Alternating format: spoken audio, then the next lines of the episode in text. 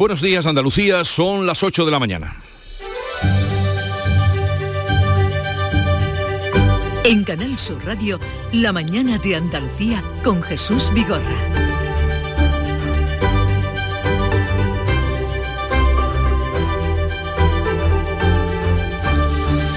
El Congreso da luz verde a la reforma del Código Penal y de las leyes que afectan al Poder Judicial en medio de acusaciones de golpe de Estado y una sesión eh, turbulenta y bronca. El Tribunal Constitucional decidirá el próximo lunes sobre los cambios que le afectan gracias a los recursos del Partido Popular y de Vox. Y el Banco Central Europeo avanza nuevas subidas de tipos en 2023. La autoridad monetaria termina el año con otra subida y eleva el precio del dinero al 2,5%, su nivel más alto desde 2008.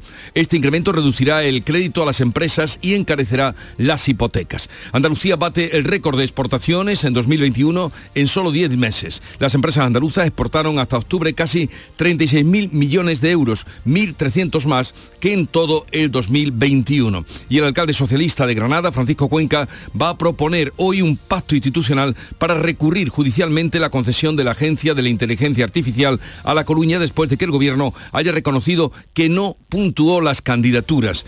Los menores de 60 años ya pueden solicitar la cuarta dosis de la vacunación del COVID. Los datos demuestran la falta de interés de toda la población en esa nueva dosis. No en vano, menos de la mitad de los mayores serán puestos. Y por último, Canal Sur Radio y Televisión van a presentar esta mañana en Estepa nombre que ya suena a Navidad, su programación especial navideña. Será en un acto en la Casa de la Cultura en la que también se van a desvelar quienes van a presentar las campanadas de fin de año. De estas y otras noticias, enseguida les avanzamos más información. Ahora el tiempo. Social Energy. La revolución solar ha llegado a Andalucía para ofrecerte la información del tiempo. Este viernes 16 de diciembre empezará a remitir la borrasca Efraín, pero aún va a dejar eh, precipitaciones que serán localmente fuertes o persistentes y que pueden ir acompañadas de tormentas en Cádiz y en zonas del litoral mediterráneo sin descartarlas en la mitad occidental. Las temperaturas máximas irán en ascenso en el tercio occidental y sin cambios en el resto. Van a soplar vientos de componente oeste flojos en el interior. Llegó el mes más mágico. Brinda por un nuevo año sin subidas en tu factura de luz. Ilumina tu hogar de noche y día consumiendo tu propia energía con primeras marcas y hasta 25 años de garantía. Descubre cuánto puedes ahorrar gracias a los paneles solares. Socialenergy.es o 955 44 11 11 y aprovecha las subvenciones disponibles. La revolución solar es Social Energy. Vamos a conocer ahora cómo se circula en las carreteras de Andalucía. Desde la DGT nos informa Patricia Arriaga. Adelante. Pues a esta hora van a encontrar retenciones importantes, especialmente y por accidente en la provincia de Málaga, en la carretera de Cártama, en la A357, a la altura de Campanillas, en sentido a la capital malacitana. También complicada la A7 en Fuengirola, en sentido Marbella. En Sevilla, intensa la ronda S30 en Puente del Centenario hacia la A49 ya en Granada. Precaución, también van a encontrar dificultad en la circunvalación GR30 en el Zaidín en sentido norte. En el resto de carreteras hay tráfico en aumento, pero de momento sin incidencias. Especial atención, eso sí, en la provincia de Cádiz, posibilidad de lluvia y también en Granada, así que moderen la velocidad. Somos la generación más inclusiva y diversa de toda la historia. Compartámoslo, gritémoslo, démoslo todo, sintámonos orgullosos. Pero sobre todo, aprovechémoslo. Si nos dejan, tenemos la oportunidad de crear una sociedad en la que todos seamos protagonistas. Tú también. Grupo Social 11. Generación Inclusión. Sierra Nevada no es solo la belleza de la alta montaña y sus días de sol y nieve. Sierra Nevada no es solo esquí o snow, sino una experiencia completa que compartir con amigos o familia. Ven a vivirla y descubre las novedades de esta temporada. Nuevos telesillas, refuerzo del sistema de nieve producida, ampliación de la oferta gastronómica y la Copa del Mundo de Snowboard Cross. Sierra Nevada. Vívela. Más información en sierranevada.es. Junta de Andalucía. La mañana de Andalucía en Canal Sur Radio. Con Manuel Pérez Alcázar. 8 y 5 minutos de la mañana, a las 8 y media conectaremos con la sede de la Fundación Cajasol en Sevilla, desde donde se va a realizar la segunda parte de este eh, programa de este La Mañana de Andalucía con Jesús Vigorra. Ahora les contamos las noticias de esta jornada. El Congreso aprueba la derogación de la sedición, la rebaja de la malversación y la reforma de la ley del Poder Judicial y del Tribunal Constitucional en medio de acusaciones de golpe de Estado. Ana Giraldez. Ha sido un pleno crispado. El Partido Popular ha pedido a la presidenta que suspendiera el pleno a la espera de la decisión del Tribunal Constitucional sobre su recurso. Rufián, Asens y Sicilia de Esquerra, Unidas Podemos y PSOE le acusaban de golpe de Estado. La verdad es que hablo con el miedo a que entre tejero con toga. Aunque no hayan dejado agujeros aquí arriba, ustedes están intentando perforar la democracia. Hace 41 años la derecha quiso parar un pleno y parar también la democracia. Lo hizo con tricornios. Hoy, señorías, la derecha ha vuelto a querer parar. Ciudadanos devolvía a la izquierda la acusación de golpismo. La portavoz popular Cuca Gamarra acusaba al PSOE de reescribir la historia. El 23 de febrero de 1981 gobernaba el centro derecha. ¡Qué vergüenza, señores socialistas, si escucharan tantos socialistas que se sentaban en esa bancada aquel gracias, señora Gamarra. Lo que ustedes acaban de decir hoy.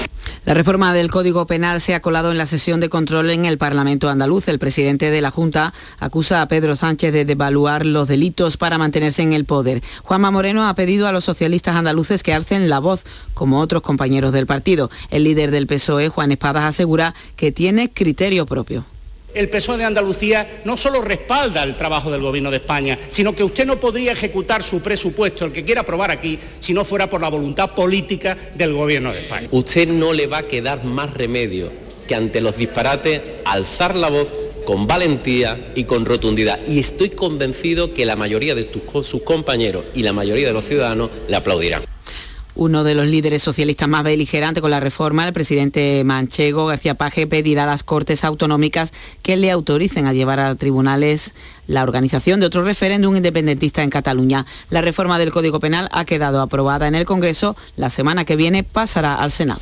Y el Pleno del Congreso podía votar esa reforma porque el Tribunal Constitucional ha aplazado al lunes la decisión sobre el recurso de amparo del Partido Popular por la presión que han ejercido los magistrados progresistas. Francisco Ramón. Tras una mañana de tensas deliberaciones, el presidente del tribunal no ha podido negarse a esa petición de retrasar el Pleno al lunes por la amenaza de los magistrados progresistas de abandonarlo y dejarlo sin quórum. El retraso se ha forzado después de que Vox sumara un recurso al del PP. El PSOE respondiera con alegaciones de última hora y Podemos con la recusación a dos magistrados. Pero Sánchez aprovechaba su rueda de prensa en Bruselas eh, tras el Consejo de la Unión Europea para presionar al Tribunal Constitucional. Lo que se espera efectivamente del Tribunal Constitucional es que impere el sentido común y que impere la Constitución. Aquí estamos ante un intento de atropellar nuestra democracia por parte de la derecha, no solamente de la derecha política, sino también de la derecha judicial, jaleada por la derecha mediática, y creo que esto es inaceptable. El Tribunal de Cuentas celebra hoy una audiencia previa sobre los gastos del 1O. Va a juzgar a 30 líderes independentistas por el desvío de dinero empleado en el proceso, entre ellos Puigdemont y Junqueras. Otro retraso en sedes judiciales. El presidente del Consejo General del Poder Judicial ha retrasado al martes el pleno para elegir los candidatos al Tribunal Constitucional. El bloque conservador quiere evitar que entre en vigor la reforma del gobierno que rebaja las mayorías para elegir a los magistrados. La mayoría conservadora quería adelantar el pleno. Finalmente, el presidente del Poder Judicial, Rafael Mozo, lo ha convocado el martes. El bloque conservador propone al progresista Pablo Lucas y al conservador César Tolosa.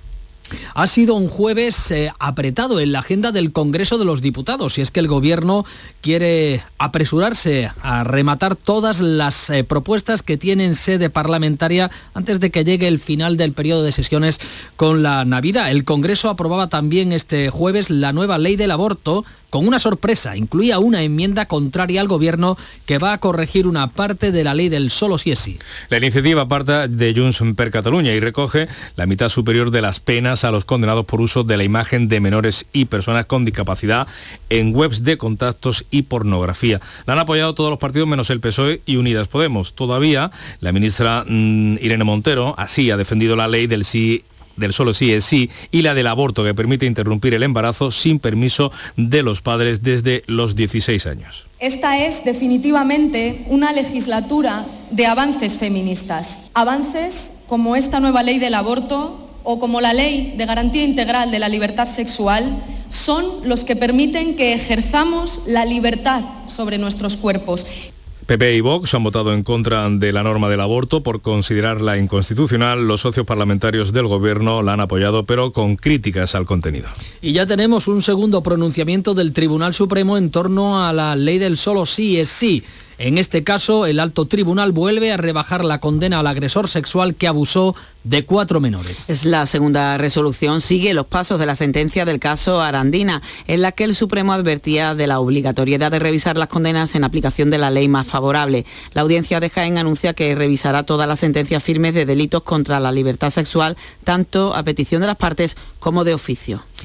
Caso dramático en Cuenca. La Guardia Civil de Algeciras, que ha matado a sus dos hijas y que se ha suicidado eh, a continuación, quería llevarse a las menores, quería llevarse a las pequeñas a su localidad Algeciras después del divorcio. Fuente de la investigación apunta a que la gente nunca tuvo bajas psicológicas ni conductas anómalas. Sus compañeros de la Benemérita recuerdan que ella había roto la relación con su pareja, que por cierto es también el padre de las niñas.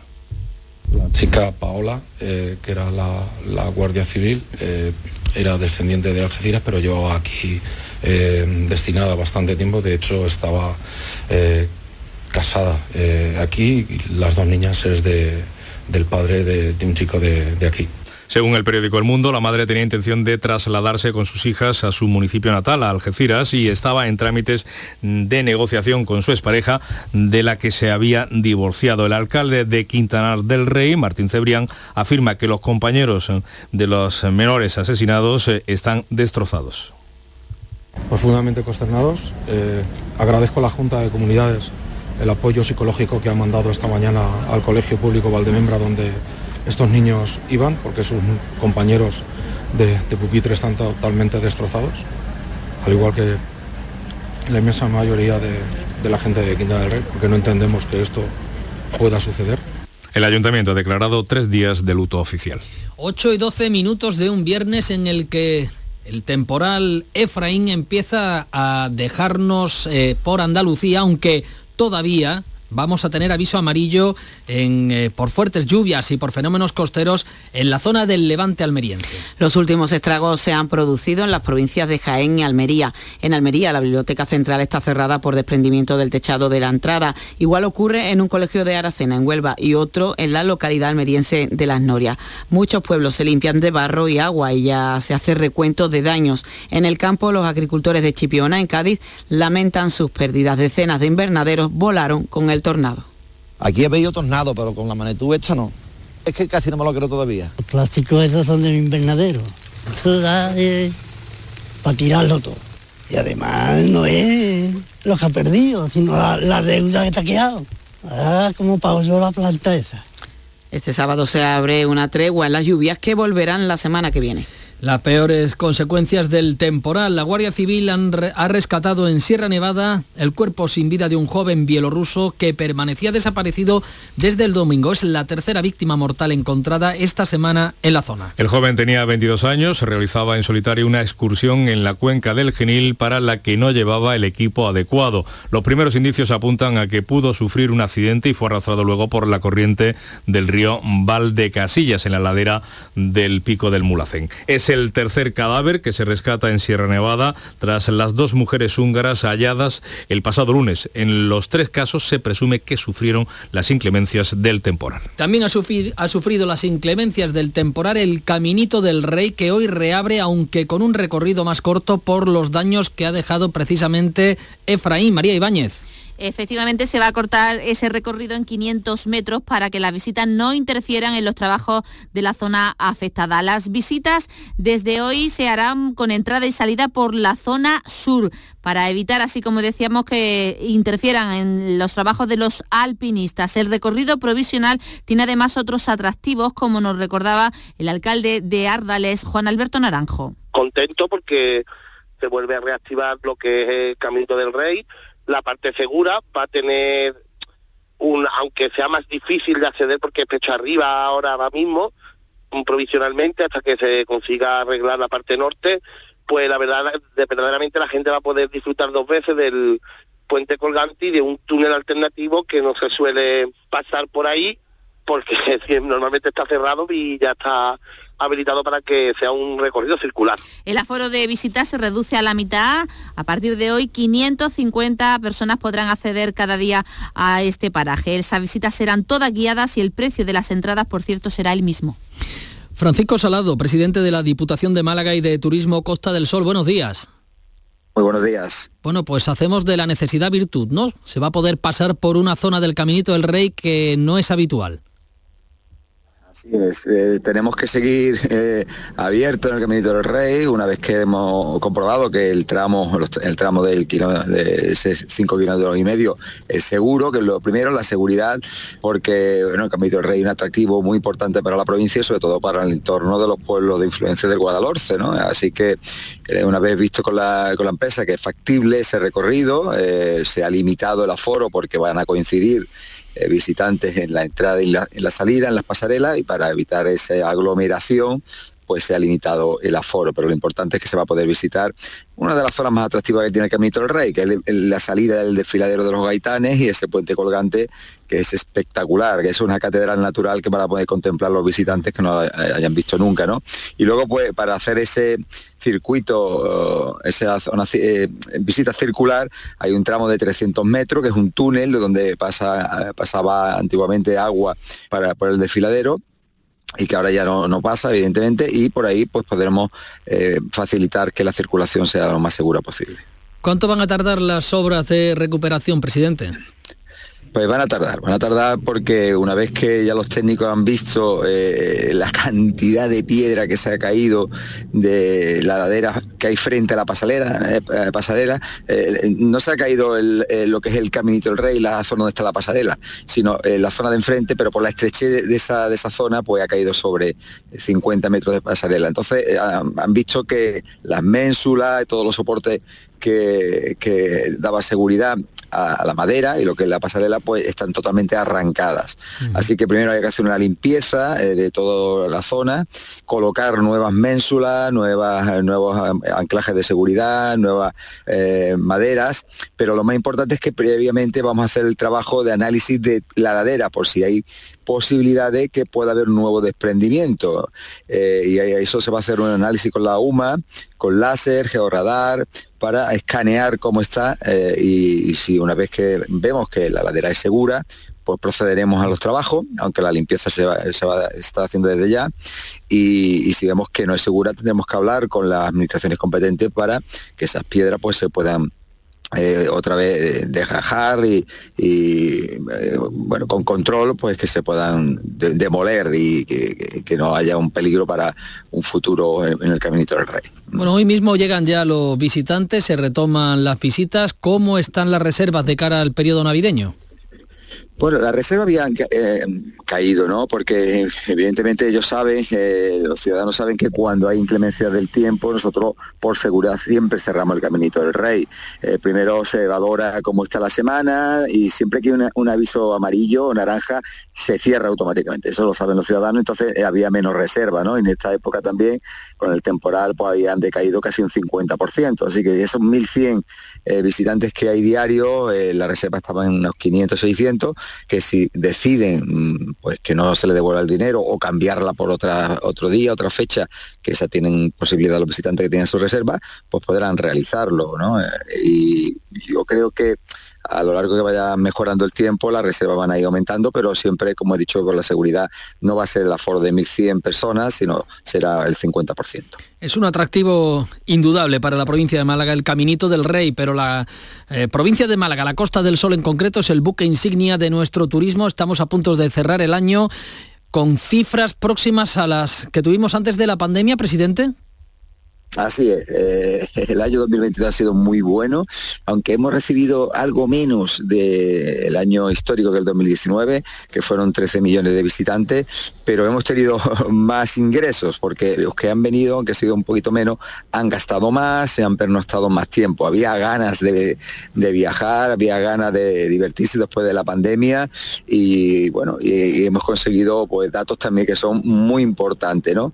Y lo importante es que hemos roto un poquito la estacionalidad y siempre el verano es la época fuerte donde vienen más visitantes, pero durante la primavera, el otoño, el invierno estamos teniendo índices de ocupación bastante interesantes. ¿Por qué? Porque también hemos tenido durante, lamentablemente durante este tiempo, una sequía importante, una, una temperatura muy benigna en la Costa del Sol y eso ha hecho mm, que bueno, que muchas personas hayan reservado sus vacaciones en el mes de septiembre, octubre y ahora con la lluvia, pues eh, bueno, por los índices de ocupación que esperábamos con el puente de la Constitución ha bajado algo, ¿no? Pero bueno, también es necesaria la lluvia, se tienen que llenar nuestros pantanos porque si no hay agua, evidentemente en el futuro tendremos menos turismo, ¿no? Porque será mucho más molesto venir a las playas o disfrutar los parajes naturales que tenemos. Así que esta, esta lluvia es muy necesaria, aunque los índices de ocupación bajen con respecto a las previsiones que teníamos.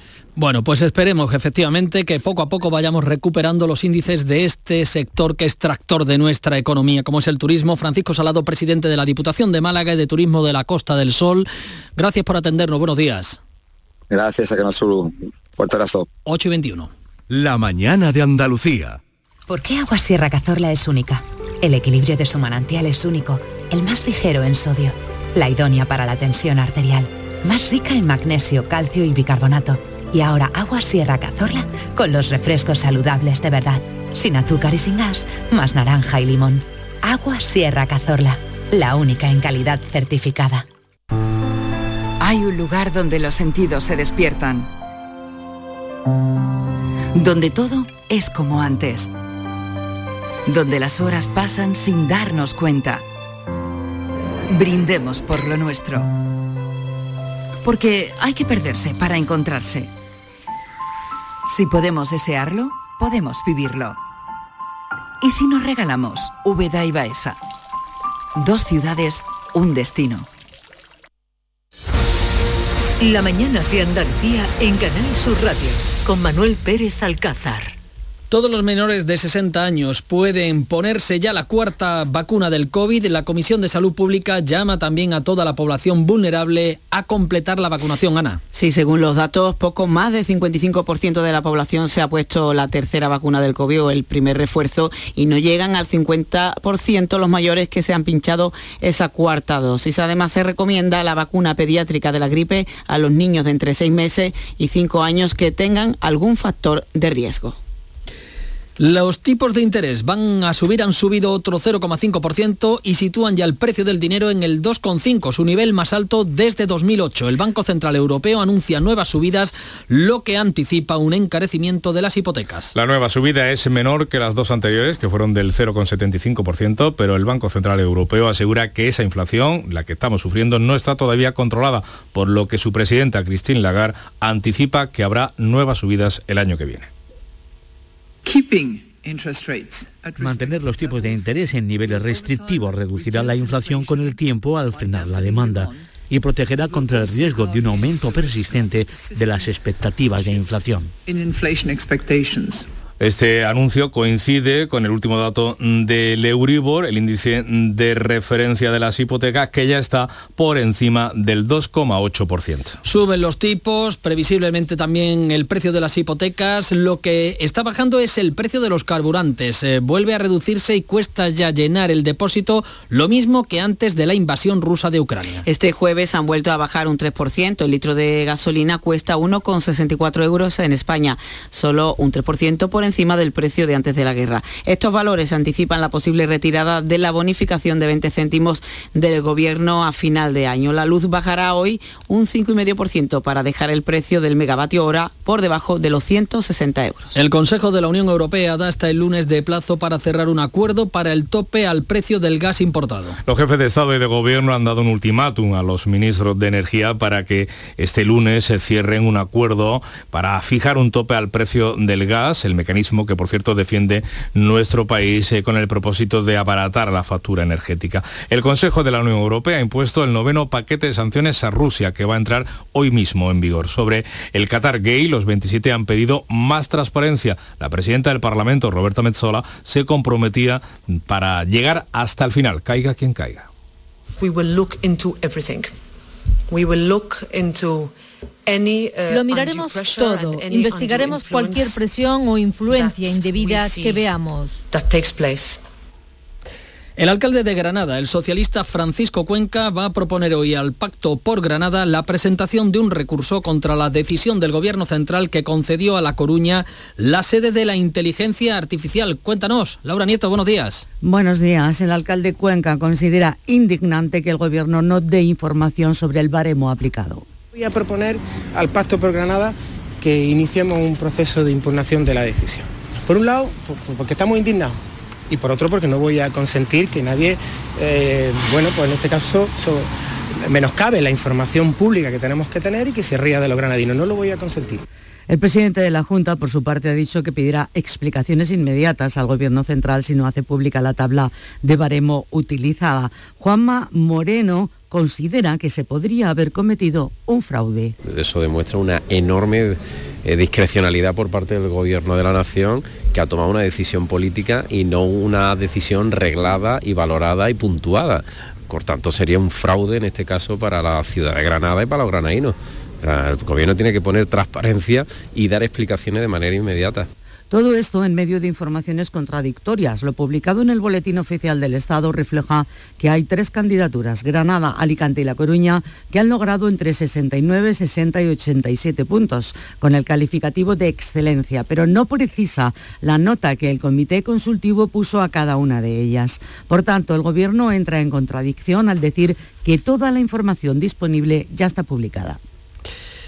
El rey visita hoy el tercio de la Armada y el tercio sur en San Fernando, Felipe VI va a comprobar de primera mano las capacidades y los medios de los que dispone la Infantería de Marina. Cádiz, saludo Taro. Es su primera visita oficial al cuartel de San Carlos de San Fernando como rey y va a comprobar cómo funcionan esas unidades militares. El tercio de Armada constituye la fuerza expedicionaria de Infantería de Marina, destaca su proximidad a la base naval de Rota, donde están los buques anfibios y también está cercana al campo de adiestramiento de la Sierra del Retín para la realización de maniobras terrestres y anfibias de todo tipo. Por su parte, el Tercio del Sur es uno de los componentes de la Fuerza de Protección de la Armada y una de las unidades con mayor historia de la Infantería de Marina. Andalucía bate récord de exportaciones del año pasado en tan solo 10 meses. Las empresas andaluzas exportaron hasta octubre casi 36.000 millones de euros, 1.300 más que en todo 2021. Con estas cifras se incrementan las exportaciones casi un 29% respecto al mismo periodo del año pasado. Además son 5 puntos más del crecimiento medio en el conjunto de España, cuando todavía faltan por contabilizarse los meses de noviembre y diciembre. Con estos datos, la economía andaluza encadena 20 meses consecutivos en los que las exportaciones crecen a doble dígito, más de un 10%. Este crecimiento se debe principalmente a los sectores industrial, especialmente el aeronáutico y también al agroalimentario. Trágica noticia la que nos ha llegado esta misma madrugada desde Francia. Un incendio en la ciudad de Lyon ha dejado al menos 10 muertos, de ellos 5 son niños. Al menos 10 personas han muerto y 14 han resultado heridas en el incendio declarado esta madrugada en un bloque de pisos de 7 plantas. 170 bomberos, 65 camiones autobombas han trabajado en la extinción. Hasta el momento se desconoce el origen del incendio. La policía ha acordonado la zona y ha iniciado una investigación para esclarecer lo ocurrido. Y en Perú ascienden a 17 los fallecidos en las protestas contra el gobierno. Pues la justicia ha decretado 18 meses de prisión preventiva para el expresidente Pedro Castillo, acusado de rebelión y conspiración por un intento de autogolpe de Estado, mientras crecen las eh, protestas contra Dina Boluarte. Basura, traidora basura, así vas a estar basura. El pueblo te repudia, te repudia el pueblo, basura por basura, traidora. La presidenta de Perú, Boluarte, ha contestado esa noche que no dará ni un paso atrás. Violentistas disfrazados de manifestantes han intentado poner en peligro nuestro país.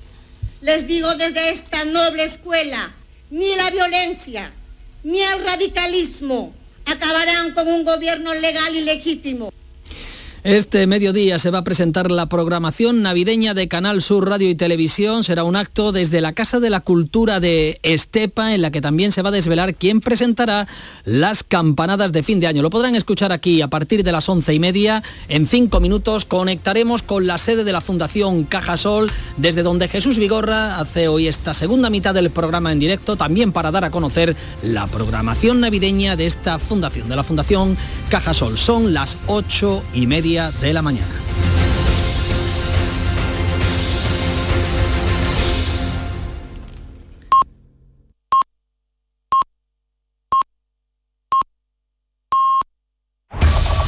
En la mañana de Andalucía de Canal Sur Radio, las noticias de Sevilla. Con Pilar González. Hola, buenos días. A las 10 de la mañana se activa en el centro de Sevilla el plan de movilidad de Navidad con limitaciones para vehículos, bicicletas y patinetes. Una importante empresa logística internacional ha elegido el puerto de Sevilla para instalarse como un lugar estratégico y el ayuntamiento de la capital pone en marcha un plan para eliminar los grafitis. Además, en Estepa, Canal Sur presenta hoy su programación de Navidad. Enseguida se lo contamos antes el tráfico. En el puente del Centenario se cierra ahora el carril reversible por niebla y hay retenciones de un kilómetro en ambos sentidos. También hay un kilómetro en el nudo de la gota de leche sentido Ronda Urbana Norte. En el interior de la ciudad el tráfico es intenso en las principales avenidas de acceso y en la salida es intenso por la avenida Juan Pablo II. En cuanto al tiempo, tenemos además de esa niebla, se esperan lluvias que pueden ir acompañadas de tormentas de forma ocasional y las temperaturas máximas suben. Está previsto alcanzar 19 grados en Lebrija y 18 en Morón, Écija y Sevilla, a esta hora 12 grados en la capital. No te pierdas la cita con Miguel Ríos en Sevilla el 17 de diciembre en el Cartuja Center. Un largo tiempo, un concierto entrañable de la mejor voz del rock de nuestro país. Espero veros en el último bolo de la gira en Sevilla.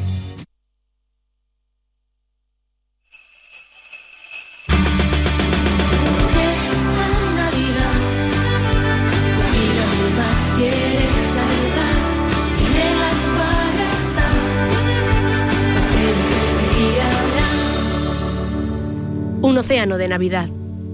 Acuario de Sevilla. Bienvenido al Club de los Soñadores. Antoñito Molina en Sevilla. El cantante gaditano que está arrasando con su nuevo single, El Club de los Soñadores, presenta el 18 de marzo en Fibes su nueva gira. Es que te quiero, te quiero, te quiero y te voy a... Ven y disfruta de la magia del directo de Antoñito Molina en Sevilla. Entradas ya disponibles en fibestickets.es. Esta mañana se activa la segunda fase del plan de movilidad para la Navidad. Se regula el acceso al casco antiguo y a los aparcamientos públicos del centro y alrededores y también por el eje Plaza de la Encarnación Campana. Se restringe el uso del carril bici para bicicletas y patinetes entre las 10 de la mañana y las 10 de la noche y Tusán aumenta sus servicios. En economía llega al puerto de Sevilla la compañía internacional Euroports, cuenta con 3.000 empleados, factura 1.000 millones anuales y opera en 39 terminales de Europa y Asia. Es una plataforma logística que, según cuenta el presidente de la autoridad portuaria, Rafael Carmona, atraerá nuevas inversiones. Que tuviera el tren era, vamos, condición imprescindible. Y luego el tema de que esté en un río lo estamos viendo como una ventaja frente pues, a otros puertos que están más cercanos a nombrar Huelva o Cádiz en el sentido de que el camión tiene un impacto mayor a nivel de sostenibilidad. Es el director de Euroports, Pablo García, explicando por qué se ha elegido el puerto de Sevilla, las ventajas que tiene comparado con otros puertos. Eh, además, les contamos que el Ayuntamiento de Sevilla pone en marcha un nuevo servicio para limpiar las fachadas de grafitis. En las próximas semanas, ha dicho el alcalde Antonio Muñoz, habrá equipos que van a recorrer toda la ciudad. 10 equipos repartidos por toda la ciudad, donde habrá un oficial y un ayudante, más en el caso del centro histórico un apoyo de un restaurador de bellas artes, porque muchas veces las pintadas se realizan sobre edificios históricos y que van a estar uh, trabajando de manera permanente en eliminar todas estas pintadas vandálicas. Además, el ayuntamiento aprueba hoy el proyecto de urbanización de los terrenos de Cruz Campo, 200.000 metros cuadrados donde se van a construir 2.000 viviendas. Deportes, Nuria Gaciño, buenos días. Buenos días, tal y como se preveía, tranquila Junta General de Accionistas del Betis, a pesar de la mala situación económica. De hecho, el Club Verde y Blanco ha aprobado las cuentas de esta temporada con unas pérdidas superiores a los 38 millones de euros. Es por ello que se necesitan vías, como la de un préstamo de unos 65 millones a pagar en siete años. Mientras el Sevilla Cerraba su gira de amistosos con goleada 7-0 al Volendam holandés con un golazo y asistencia del canterano Carlos Álvarez. Dolber estaría ya ultimando su salida con el Hoffenheim de la Bundesliga. Gracias Nuria. Los médicos andaluces se concentran hoy por la atención primaria ante el Palacio de San Telmo y Comisiones Obreras ha organizado un pasacalles para protestar por el aumento de días de apertura de comercio en domingos y festivos. Y Canal Sur Radio y Televisión presentan esta mañana en Estepa su programación especial de Navidad y se desvelará quiénes van a presentar las campanadas de fin de año que se harán desde Estepa. 11 grados en Carmona, 13 en Aral, 12 grados en Sevilla.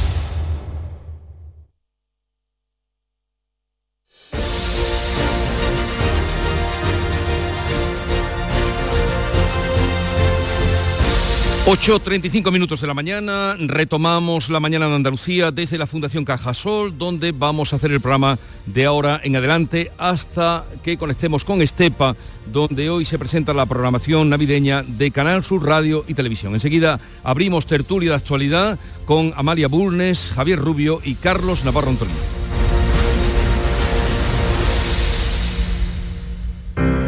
Hoy, como cada día, hay un vendedor muy cerca de ti repartiendo ilusión. Disfruta del día. Y ya sabes, a todos los que jugáis a la 11, bien jugado. En Navidad todos deseamos lo mejor para los nuestros. Desde 1953, la Logroñesa me ofrece el mejor mazapán. Un sabor único, artesano y tradicional. Pero como no solo de mazapán vive el hombre, ahora también tienen turrón blando y torta imperial. Mazapanes de Montoro la Logroñesa. La Navidad en su mesa. Llegó el mes más mágico. Brinda por un nuevo año sin subidas en tu factura de luz. Ilumina tu hogar de noche y día consumiendo tu propia energía con primeras marcas y hasta 25 años de garantía. Descubre cuánto puedes ahorrar gracias a los paneles solares. Socialenergy.es o 955 44 11 11 y aprovecha las subvenciones disponibles. La revolución solar es Social Energy. En estas fiestas soy un ciclón que tengo un extra de ilusión. Cocinaré para 32 con un extra de ilusión. Dame un cupón o mejor dame dos que quiero un extra de ilusión. Por 10 euros cupón extra de Navidad de la 11 con 75 premios de 400.000 euros. El 1 de enero, cupón extra de Navidad de la 11. Dame un extra de ilusión. A todos los que jugáis a la 11, bien jugado. Juega responsablemente y solo si eres mayor de edad. La actualidad y las novedades en salud siguen estando en Canal Sur Radio, también en Navidad, en Por Tu Salud. Noticias sobre investigación médica, prevención, terapias, las personalidades destacadas de la medicina en Andalucía. Por Tu Salud, desde las 6 de la tarde. Con Enrique Jesús Moreno. Canal Sur Radio, la Navidad de Andalucía. Recuerda que hoy, como cada viernes, tienes un bote millonario en el sorteo del Eurojackpot de la 11. Disfruta del día. Y ya sabes, a todos los que jugáis a la 11, bien jugado.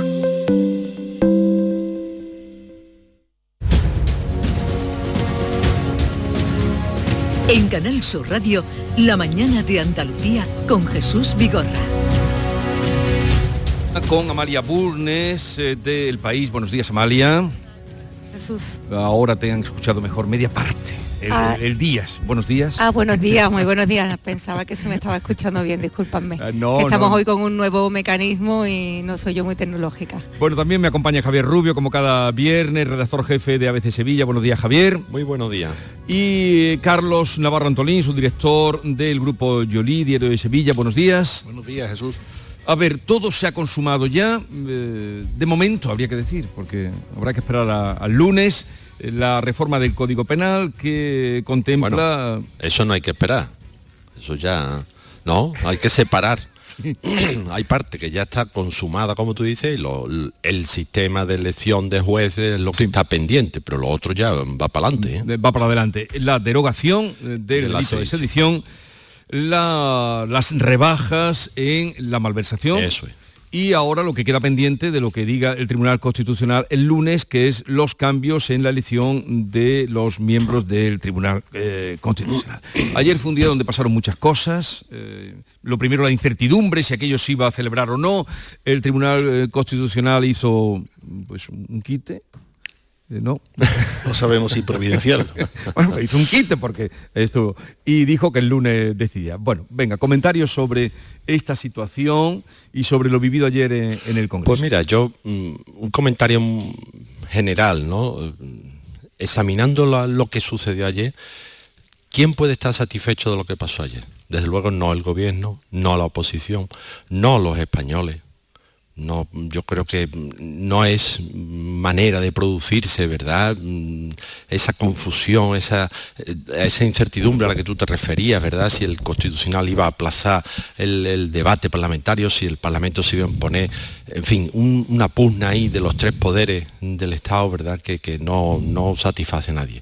Y yo creo que los únicos que pueden cantar victoria en todo esto son los independentistas, los secesionistas catalanes, que bueno, han conseguido pues de un plumazo mm, quitarse el, el delito de sedición y rebajar la tipificación de la malversación, con lo cual pues van a poder hacer sus planes como los tenían pensado. Creo que es lo único que pueden cantar victoria allí. Bueno, yo, yo en eso estoy de acuerdo también con, con Javier, porque mm, en cualquier caso creo que no hubo ayer eh, vencedores, sino vencidos, ¿no? Y en un pulso institucional sin, precedentes fue un mal día para la democracia, para el gobierno, para la oposición y para todos los, partidos políticos y los diputados que conforman el, Congreso de los Diputados. Parece que estamos en una legislatura abonada eh, a la bronca y yo creo que es necesario y urgente regenerar la, vida política, porque bueno, si bien es cierto que eh, bueno, que un- arreglar un estropicio con otro estropicio alimentado y fomentado eh, con la bronca eh, en el Congreso, pues bueno, no nos deja en, muy buen lugar. Eso por hablar en primero, como nos has pedido breves intervenciones, por hablar primero por la parte de- del clima, de la tensión y, y de lo emocional, al final de las sensaciones ¿no? con las que nos acostamos todos ayer. Pues sí, se ha consumado la reforma de un código penal a la carta, eso ya lo veíamos venir, y, también la reforma de nada menos que dos leyes orgánicas, ojo, dos leyes orgánicas por la gatera de la enmienda de una reforma express y muy polémica del Código Penal. Se dice pronto. ¿eh? El PP estaba en su absoluto derecho de poner ese recurso de amparo, técnicamente le asistían todo, todo el derecho a hacerlo. Yo creo que si ayer se impide la votación de su señoría hubiera sido una mala venta mediática, habría que haber explicado mucho que los diputados no se les dejaba votar desde el Tribunal Constitucional y eso mediáticamente hablando hubiera sido muy complicado para el PP, aun asistiéndole las razones. No ha ocurrido así y bueno, se pudo votar y lo que ya asistimos en el Congreso fue a una sesión que desde luego se echaba de menos a Castelar, a Sagasta y aquello era de, patio con un lenguaje en algunos momentos grueso, con la mm, intervención yo creo que ignorante del señor Sicilia que, que habló del 23F y le respondió bastante bien eh, eh, la portavoz del PP, Cuba Gamarra, recordándole quién gobernaba, quién estaba en los bancos azules del 23F, ya parece que nos gobierna definitivamente, definitivamente una generación bastante no ya ignorante, que se puede perdonar, sino osada, que es mucho peor. Y, y, en fin, pues yo pues, creo que vivimos unos días de profunda crisis institucional que no sea, lo que, no sea lo que nos conducirá. Lo mejor que puede ocurrir es que llegue el mensaje del rey y nos dediquemos a los polvorones de limón. Pues vaya, vaya papeleta tiene el rey, ¿eh? que, lo, que lo va a dar en 10 días, ¿no? No, hoy es 16, bueno, pues en 8 días. Sí. Pues a ver, a ver qué dice el rey. Pero no, esto que estaba diciendo Carlos, claro, es que al final, al final todo se reduce a quién se apodera del relato. Él decía, la venta mediática, ¿no? O sea, cómo los ciudadanos perciben que hay un poder del Estado, como es el, el- el constitucional, bueno, el- no es un poder, es el garante de, de la... Es un tribunal de garantía. Efectivamente, el garante de la constitucionalidad. Pero bueno, para entendernos, ¿no? Los jueces, ya está, venga, el Tribunal Constitucional. ¿Cómo le impide a un, a un poder como el legislativo ejercer su función? Claro, al final la cuestión se reduce a quién se apodera del relato. Y yo creo que se apodera del relato clarísimamente Pedro Sánchez, ¿verdad? Porque sale desde Bruselas, ¿verdad? Como, como ese Padre Celestial que contempla a todas sus criaturas, ¿verdad? Esa, esa, hay una, una contemplación de, de los ejercicios de San Ignacio que es eso, ¿no? La Trinidad contemplando a, la- a las criaturas.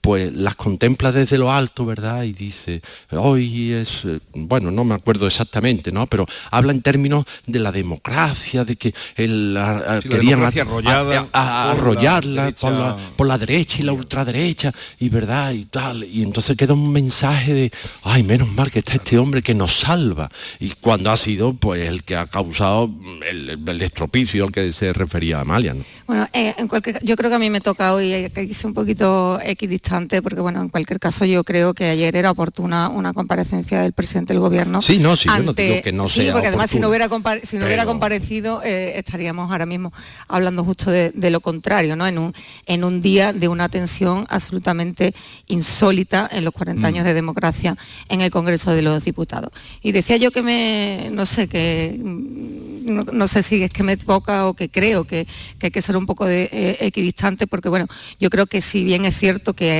al utilizar además una vía de urgencia, como ha sido la proposición de ley para esta reforma de enormísimo calado, pues bueno, el gobierno ha privado efectivamente a la ciudadanía de un debate reposado, de, eh, de la consulta a al, Consejo General de- del Poder Judicial y del Consejo de, Estado, que son bueno, informes no vinculantes, pero sí, sí son preceptivos. Pues bueno, son asuntos que lo merecen, la reforma de la sedición, la malversación y este último, que es el que llevó ayer al, ya al clímax total de, la renovación de- del Constitucional. Pero bueno, es cierto que son vías que permite el reglamento de- del Congreso, que se han utilizado en otras oca- ocasiones y que los mecanismos de la democracia, como el Tribunal Constitucional, pues lo han corregido o lo han censurado. Lo han corregido o lo han censurado a posteriori, una vez que la ley existe. No se puede corregir una ley que no ha nacido, una ley que no está aprobada y, e o, en este caso, intentar impedir votar una ley en el Parlamento y que eh, el Parlamento ejerza esa función legislativa. Yo creo que aquí está lo inaudito y lo que no se puede corregir un estropicio con otro estropicio igual o mayor, ¿no? Entonces, yo creo que aquí el, PP relato, Javier, no lo gana nadie, El ¿no? PP no pedía que se dilucidara ahora la constitucionalidad o no con ese recurso, sino la tramitación. Es una cuestión técnica y por eso insisto que era muy Es una difícil injerencia igual antes de que se apruebe una Era- ley. Esto no ha sucedido en 40 Pero años, si ni con el si plan la- Ibarreche, que, que el, No, y el sí, Tribunal efectivamente, Constitucional... Intentó que no se votara y quedó Correcto. 7 a 5. Eso Pero que no, no- se ha pedido en esta ocasión que se evalúe la constitucionalidad o no, sino la forma de tramitarse en la Cámara, en la Cámara Baja. Cuidado, por eso digo que es muy difícil, que el recurso del PP es legítimo, puede que sea hasta inteligente, pero la sociedad que tenemos hoy, de medios, de tuit, de, de pensamiento intelectual bastante cortito, pues hubiera sido muy difícil vender, porque si llega el Tribunal Constitucional a decidir que no se vote, ¿cómo vendes Es eso? que eso no tiene venta, Aún asistiéndole, bueno, de la venta, pero mm, en la Porque sociedad que digamos, pero para nosotros las sí. proposiciones de ley- nosotros las estamos de obligados ley- a conocer con rigor las cuestiones Correcto. y a saber y a enseñarle a los oyentes que es la tramitación lo que ponía en cuestión el PP, no la constitucionalidad o no. Y se dice, eh, situación insólita, nunca los magistrados del TC se han reunido porque insólito es que un gobierno trate de reformar dos leyes orgánicas, menudas leyes, por cierto, ¿eh? por la vía de la gatera. Lo insólito es lo primero. A, situaciones insólitas, soluciones insólitas, que insisto y reconozco que hubiera sido muy difícil de, de- de venderlo. Y por cierto, se nos pasa por alto porque ya es que lo tenemos bastante normalizado, por decirlo así, ¿no? La justicia queda a una altura, al menos la cúpula de la justicia, o sea, la porquería partidista, la crispación el- del, del Congreso de los Diputados, el partidismo, las camisetas puestas sin ningún tipo de pudor, se está perfectamente traspasado a la cúpula de la justicia y lo tenemos ya como normal, ¿eh?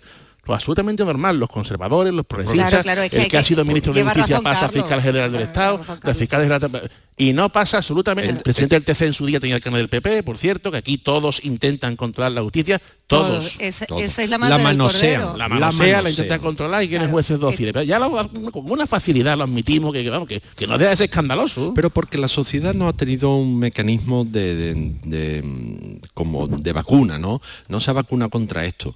Y, y claro, ¿cuál es la vacuna para eso? Pues elegir a los más capaces, elegir a los mejores, sea de la ideología que sea, mm, vote a quien vote y piense lo que piense. Si tú eliges a los mejores, claro, naturalmente tú dirás, bueno, pues este que es más afín a mis ideas, pero son nombres de prestigio que todo el mundo puede decir, oye, es que fulanito... qué concepto de prestigio, Javier. No, no, claro, es que el primer Yo tribunal constitucional era así. Y, y- y nadie podía alegar, no, es que Menganito... No, no. Ah, claro, ahora es un, un, un exministro que entró por el turno de mm, ¿cómo se llama esto? El tercer turno, ¿no? De prestigio. Claro, entonces vamos bajando el listón cada vez más y al final, bueno, pues ya mm, Pero queremos gente ya dócil, era lo como- mismo como ser lados, ¿eh? diputado o ser mm, Pero ahora eh, es que del Supremo habla- o del mm, Constitucional a la o hora del de, Poder de- Judicial es que da de hablar siempre ya son progresistas eh, son conservadores eso- son de eso- los míos eso o son de los contrarios como los. Porque se supone, propuesto los se partidos supone que políticos. siempre vota en esa línea. O sea, nadie puede tener una idea de un lado y de otro. O sea, mm, no no la- están marcados. las Si personas somos será somos díscolo. efectivamente somos mm, homogéneos mm, no no tenemos capacidad de cambiar de pensamiento de ver unas cosas desde un lado y ver otras desde el otro lado. Siempre estamos en la trinchera. Siempre en España hay que trazar la trinchera y quedarse a un lado y a otro. Es que me resisto a eso de verdad. Porque así no se construye una sociedad una sociedad sana ¿eh? Hombre, claro, una Cuanto- sociedad que... cuanto- mm, Cuanto más se ven estos no hechos, quiero decir dónde va ese cuanto trincherismo. más ¿eh? se ven pero- estos hechos, más, más grande fue la transición. ¿Te, te das cuenta? ¿Cómo Claro. fuimos capaces de hacer aquello? Fue único, fue un milagro casi, ¿no? Para que haya algunos indocumentados que la pongan a di- se la pongan a discutir, que sería mejorable, sin duda. Pero fue una obra que rozó el milagro. También en los, este jueces, país, ¿eh? también los jueces se lo han ganado a pulso por haber mm, eh, Porque haberse por- atrincherado eh, y haber bloqueado. hablo de la cúpula, ¿eh? No de tantos jueces Porque que hay quieren- no, no, no, en ciudades sí, y pueblos. al final buscan ellos su, Eh, su cachito, hablaba- porque al final quieren pillar. Hablaba Carlos de hablaba Carlos situaciones inéditas que es verdad que son todas desde los dos frentes, pero eh, eh, el origen eh, es eh, que la situación inédita del bloqueo para la renovación del Consejo del Poder Judicial y de los órganos judiciales desde hace cuatro años, que viene eh, Europa tirándonos de las orejas para que resolvamos como país democrático y sentado sobre bases democráticas una situación absolutamente anómala. jueces no son para darle la remunda. Eh, por eso, por eso. Entonces, Los conservadores, por cierto. Y hablando de eso, eh, la decisión que tiene que tomar el lunes, eh, ya se ha aplazado y entiendo que el lunes el Tribunal Constitucional se manifestará en un sentido o en otro, eh, tiene además un conflicto de intereses internos. No nos olvidemos, porque cuatro de los magistrados que deben decidir sobre la tramitación de la reforma están directamente afectados a ella porque la renovación de sus cargos ca- que están caducados están depende de que prospere o no esta, ¿De esta depende? enmienda. ¿De qué depende? Depende de que prospere o no. ¿O y de entre quién? ellos además se encuentra el propio presidente del Tribunal porque- Constitucional. Entonces, eh, lleva, o sea, ahí le, le doy totalmente la razón a Carlos que ahora mismo nos hemos tragado la, nos hemos tragado la, la no independencia de, de los jueces del Poder Judicial y ahora nos vamos a tener que tragar la eh, injerencia de, la, de, eh, de unos poderes en otros y de la, separa- la, la no separación de, Pero además, de ¿por poderes. dónde- Estamos en un momento, el problema además es que cómo se resuelve esto, porque yo ahora mismo creo que estamos en un ahí en un callejón sin salida eh, político institucional bastante preocupante. Pero claro, cuando se reúnan el lunes, ¿por dónde empiezan? Porque también, además eh, del recurso que presentó el Partido Popular, eh, están las recusaciones que presentó eh, Unidas Podemos. Eh, ¿Por dónde empiezan? Porque No lo sé. ¿Por Eso dónde empiezan? Porque la si habla- técnica de- que van directamente contra dos magistrados y el propio presidente. Bueno, luego hablaremos con Agustín Ruiz Robledo a ver si nos aclara algo, catedrático de Derecho Constitucional, que ya alguna vez habéis coincidido con él por aquí. Eh, se ha producido el segundo pronunciamiento del Tribunal Supremo sobre la ley del solo sí es sí y vuelve a rebajar la condena de un agresor sexual que abusó de cuatro menores y ha rebajado eh, de nueve nada menos que a cuatro años. Esto mm, Espera otra cosa, si es que tiene Pero que esto hacer- va a ser, hacer sí, un, un rosario, continuo. y como dijo el fiscal general de Estado, que se estudie caso por caso y habrá que rebajarla. es que- Y seguirá siendo una vez que se haya corregido la ley. ¿eh? Seguirá siendo. Bueno, la- propósitos del eh, tamaño- Eso ya no lo sabemos. Lo que yo creo que sí es urgente y es que ahí entre eh, la sensatez, digamos, y la lógica, que yo creo que no hace falta eh, ir más allá ni, ni- ni tener más conocimiento de fondo, la lógica eh, y necesaria eh, revisión y rectificación de la, de la redacción técnica de, de una ley eh, que está provocando Amalia, no le des más vuelta. Corregir la corregirla, bueno, pues no estamos, están es lo que estoy diciendo, corregir no- una ley que está provocando No unos defectos, de unos defectos absolutamente indeseados. Una ley que no sirve. En que dice, estamos, eh, eh, la ley tiene unos propósitos nobilísimos. Era una ley necesaria, sí, pero si la ley no funciona, deja de ser una ley necesaria, deja de tener un, un- objetivo eh, en- encomiable y deja de proteger a las mujeres, a fin de cuentas.